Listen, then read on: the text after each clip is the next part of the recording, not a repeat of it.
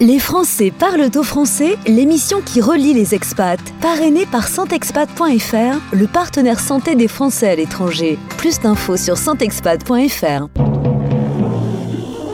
Les Français parlent au français. Les Français parlent au français. En direct à midi, en rediff à minuit. Animé par Gauthier. Me voilà Bonjour et content de vous retrouver. Merci d'être avec nous. Vous écoutez la première radio des Français dans le monde. Une radio de service, un petit bout de France, là où vous vous trouvez. Quelque part sur la planète, on vous réunit, on crée du lien. Et ça, ça fait plaisir. À nouveau un beau programme aujourd'hui pour l'émission 582. Nous sommes le mercredi 5 avril. Merci d'être avec nous. Voici justement le programme du jour.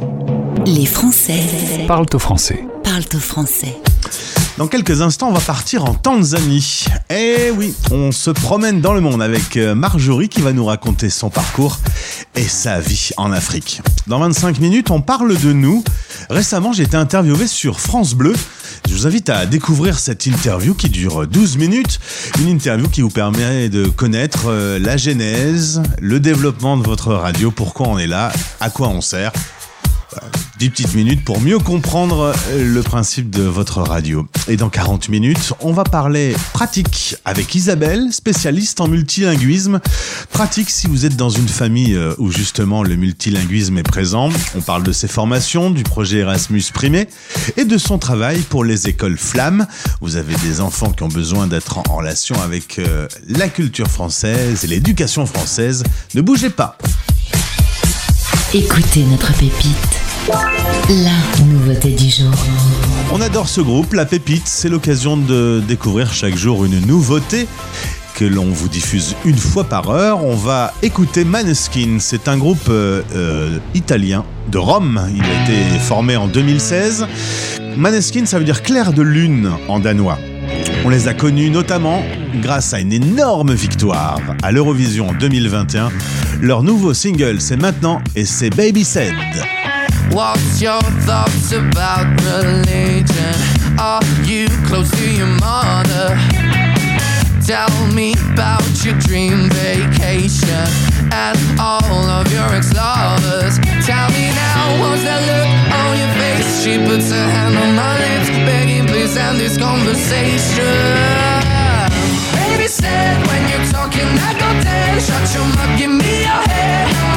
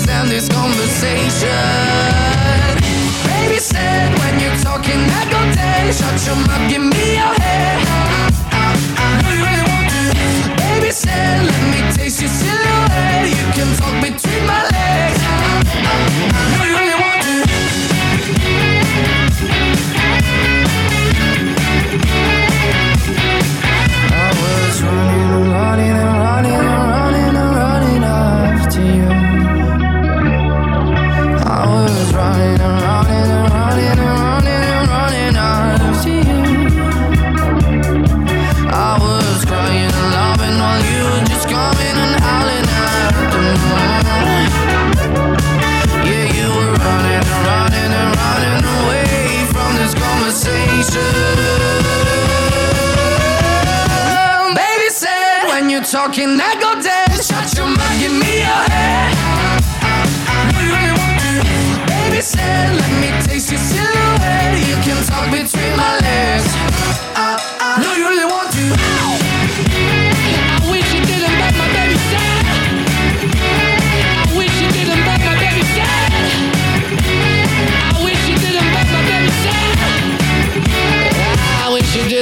La radio des Français dans, dans le monde.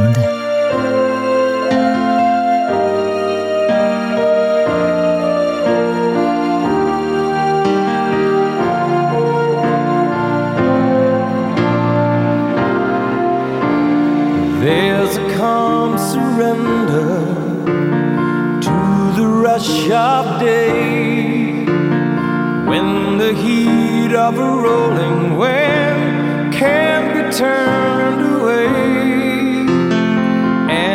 Enchanted moment, and it sees me through. It's enough for this restless warrior just to be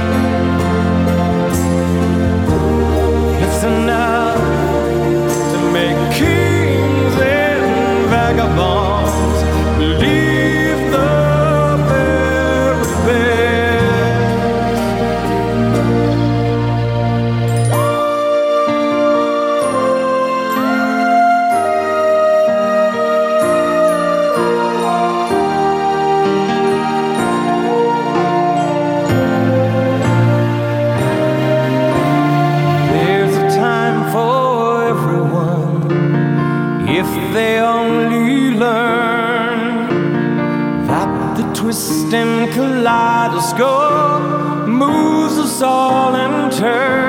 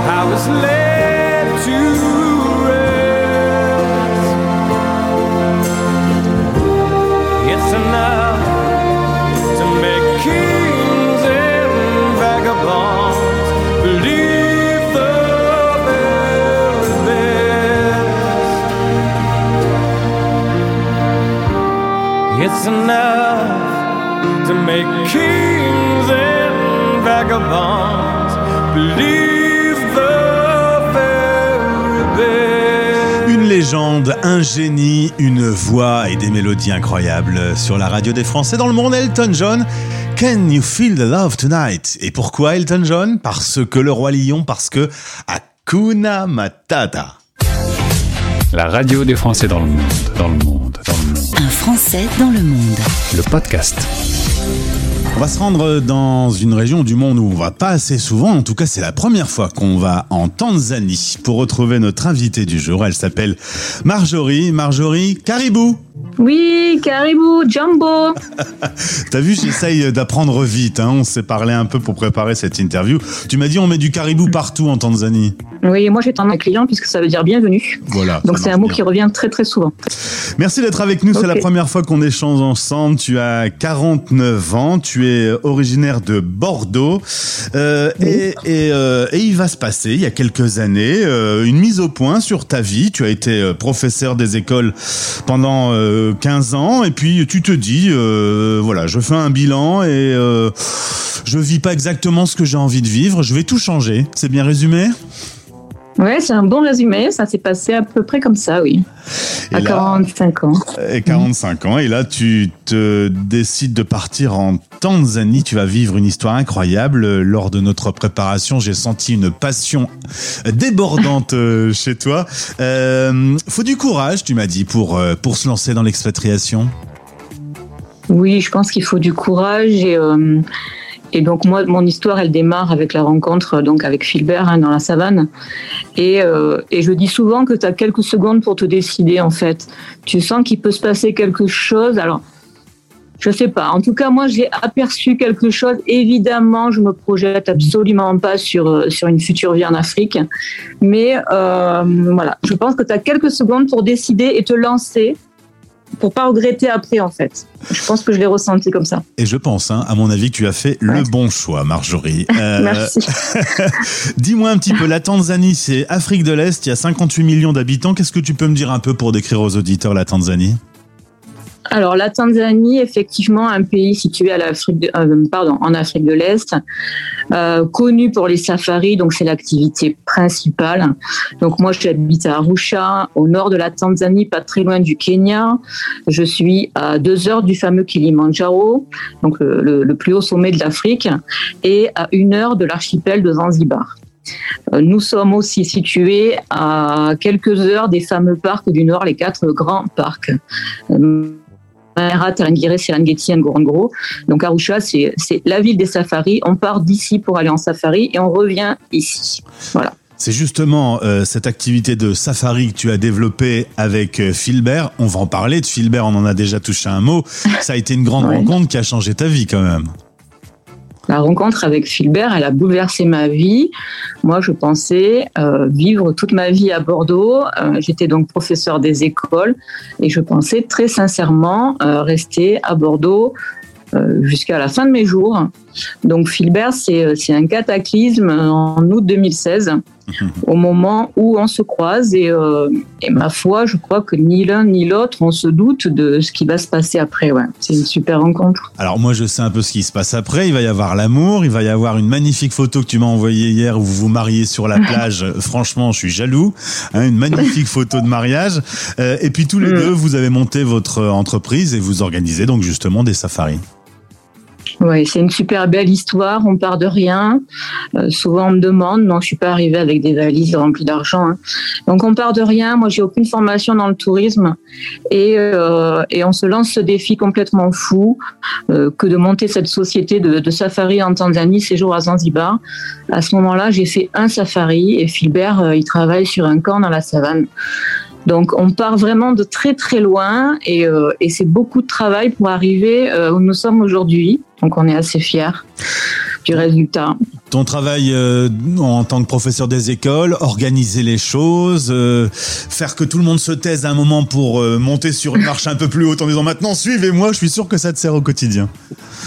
Exactement, et c'est ce qui est intéressant un peu dans mon, dans mon parcours, c'est que quand tu es, es enseignante, tu as l'impression que, que tu ne sais faire que ça. Et, euh, et finalement, tout ce que j'ai développé et que j'ai appris pendant ces 15 ans d'enseignement, j'ai réussi à, l'adapter et à m'en servir euh, dans ces séjours. Donc c'est complètement inattendu. Et, euh, et euh, ouais, non, je crois que il faut faire passer ce message parce qu'il y a pas mal de monde en attente de reconversion. Et c'est c'est un bel exemple. Alors, euh, il y a quelques kilomètres qui nous séparent, un, un tout léger décalage horaire, mais tu es beaucoup plus au sud euh, que ton pays d'origine. Qu'est-ce qui te manque de la France? Alors la famille, elle arrive toujours en premier, forcément. Et, euh, et j'appelle peu aussi parce que parce que justement ça rend les choses encore plus difficiles. Donc je rentre euh, une fois par an avec Philbert pendant la saison des pluies, avril-mai, un mois et demi. Et, euh, la nourriture, évidemment, c'est, le deuxième gros problème. Mais j'ai des clients hyper sympas qui m'amènent qui m'amènent de quoi manger. Donc c'est assez rigolo. Hop, ils viennent avec un petit saucisson dans leur bagage. Exactement, mais c'est exactement ça. J'ai l'impression d'être un peu un présentateur télé, tu sais, quand on t'amène les spécialités du, de, de la région. Donc euh, voilà, c'est assez drôle. La vie en Tanzanie, euh, c'est comme euh, un film qui s'appelle Le Roi Lion chez Walt Disney. C'est Hakuna Matata. La vie se Oui. passe toujours bien. Exactement, et je crois que c'est vraiment ça qui m'a attiré ici, euh, Hakuna Matata, donc ça veut dire pas de problème. Donc ici, euh, on a tendance à être très positif et, euh, c'est quand même une vie beaucoup moins stressante que celle que j'ai connue en France.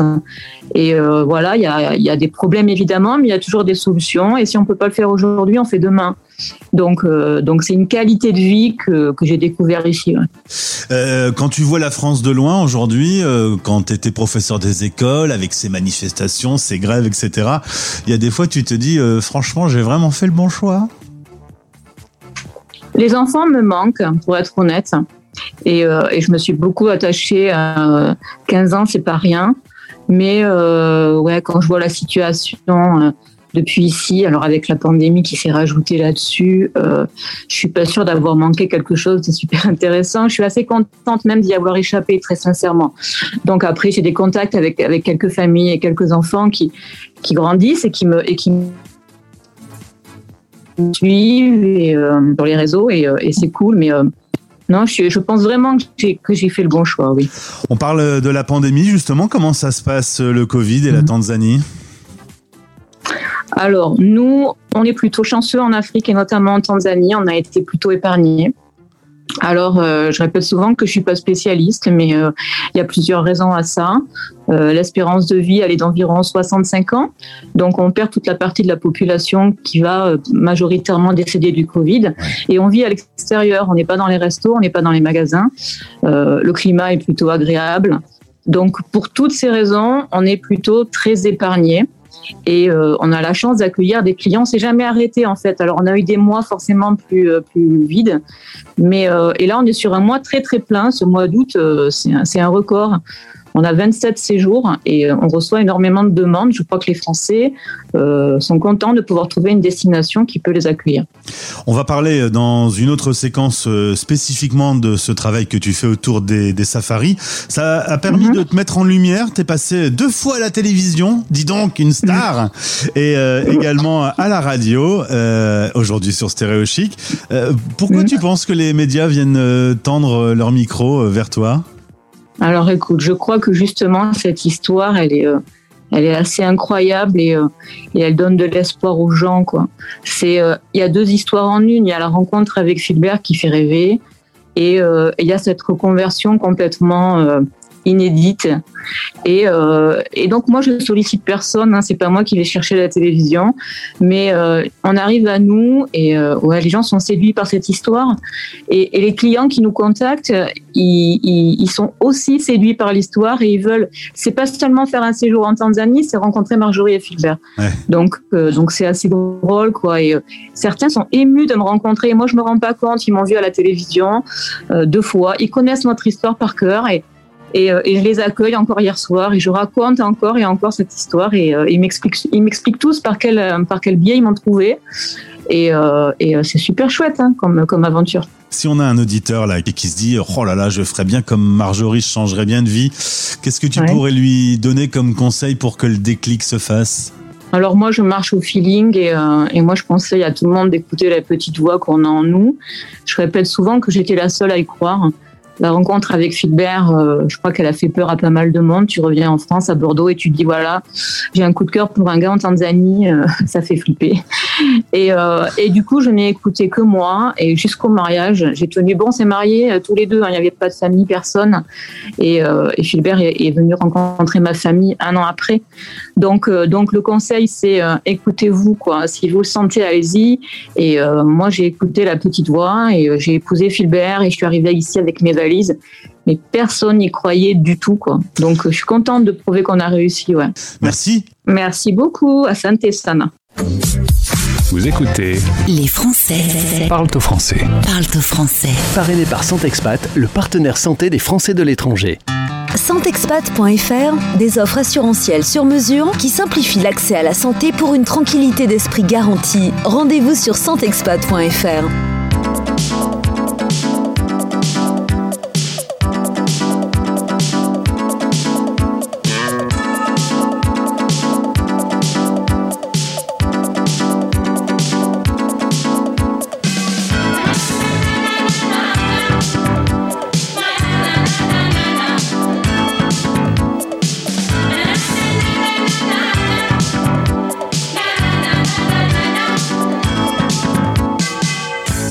petite coquette en soquette. Dis-moi, bébé, faut qu'on s'arrête. T'as pas la prends ça, elle était si belle. C'est elle qui dit qu'on fasse le break. C'est 5 à 7, je signale sensuel. C'est 5 à 7, animal fidèle. C'est 5 à 7, la belle était bête? C'est 8 sont façon si belle. J'avais un rendez-vous. Rendez-vous avec vous. T'es dit fort tout, je m'en fous. J'avais un rendez-vous. Rendez-vous avec vous.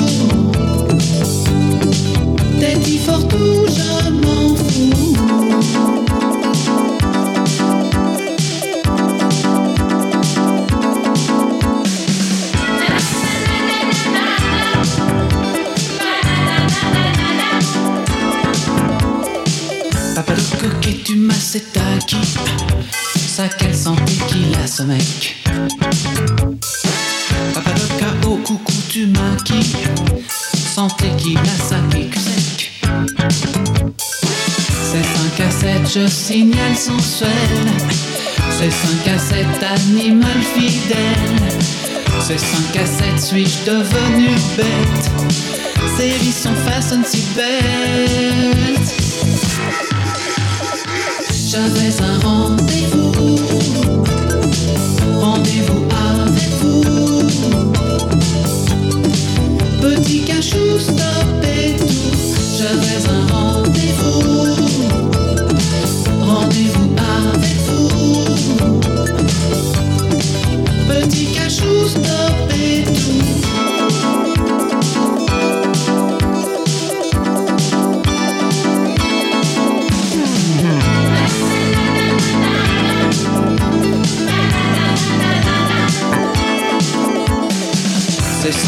5 à 7 animal fidèle. Ces vies sont façon si bêtes. J'avais un rendez-vous. Rendez-vous avec vous. Petit cachou, stop et tout. J'avais un rendez-vous.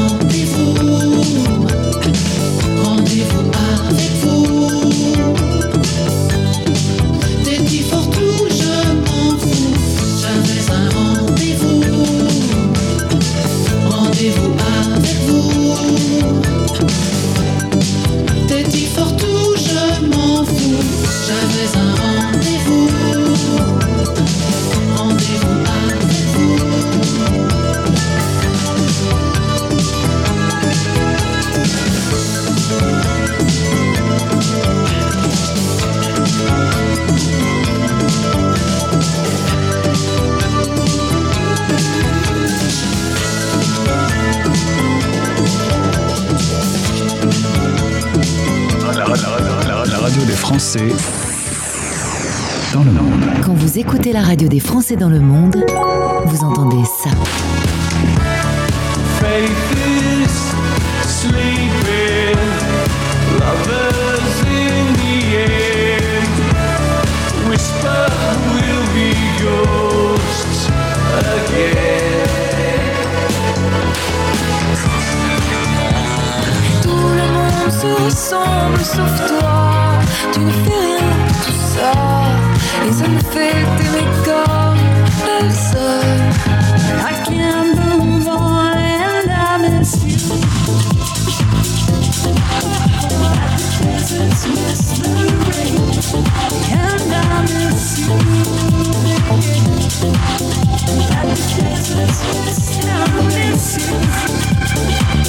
La radio des Français est dans le monde. La playlist idéale. Idéale.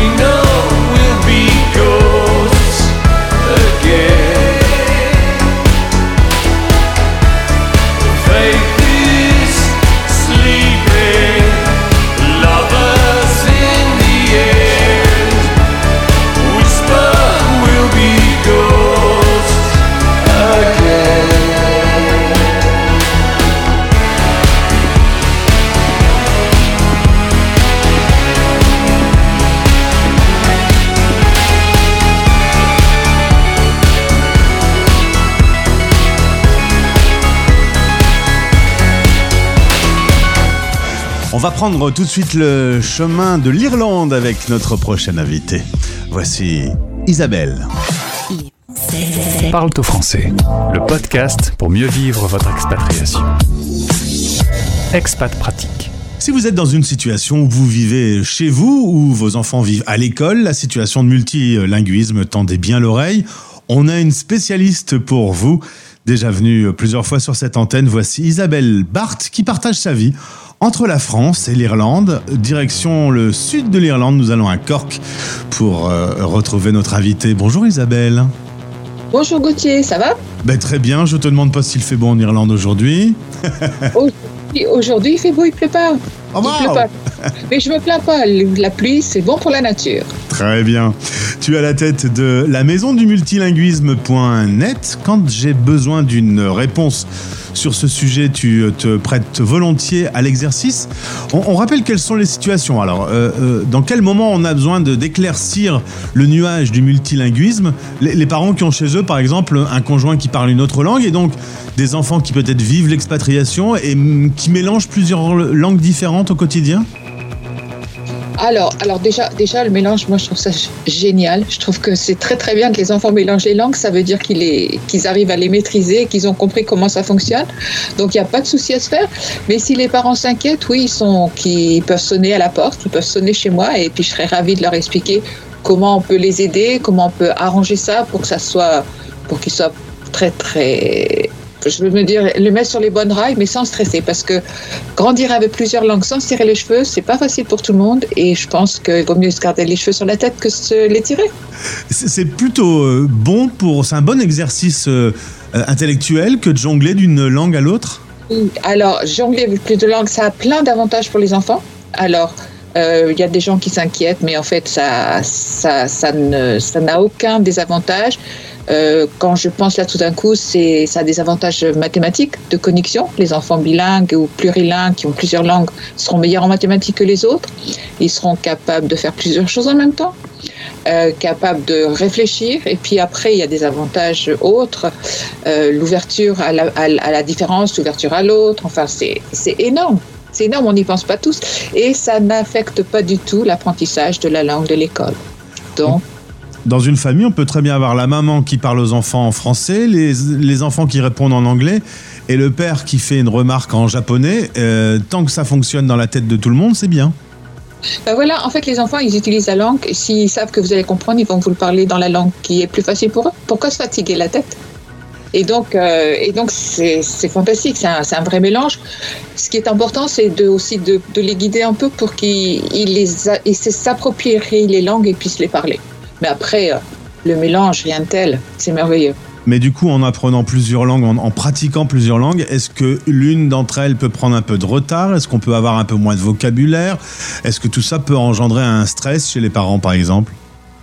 Alors, ça va beaucoup stresser les parents, mais euh, l'équilibre va se refaire. Et puis, en fait, il faut penser aussi que si vous êtes dans un pays, euh, par exemple en Allemagne, l'allemand va prendre le dessus parce que l'enfant va à l'école en allemand. Euh, si vous habitez après, je ne sais pas, au Danemark, le danois peut prendre le dessus parce que vous habitez au Danemark. Ça ne veut pas dire que les autres, les autres langues sont oubliées. C'est des tiroirs qui sont un peu moins ouverts, mais les langues seront toujours là. Dans quelle euh, langue on rêve euh, la nuit? Alors ça, c'est une bonne question. Je pense que plus on a de langues, plus il est possible, et plus on a, plus on a la maîtrise de ces langues, plus il est possible de rêver dans toutes ces langues. Moi, je rêve dans toutes les langues que je connais. Euh, bon, j'ai la chance de les parler couramment, donc ça c'est une autre histoire.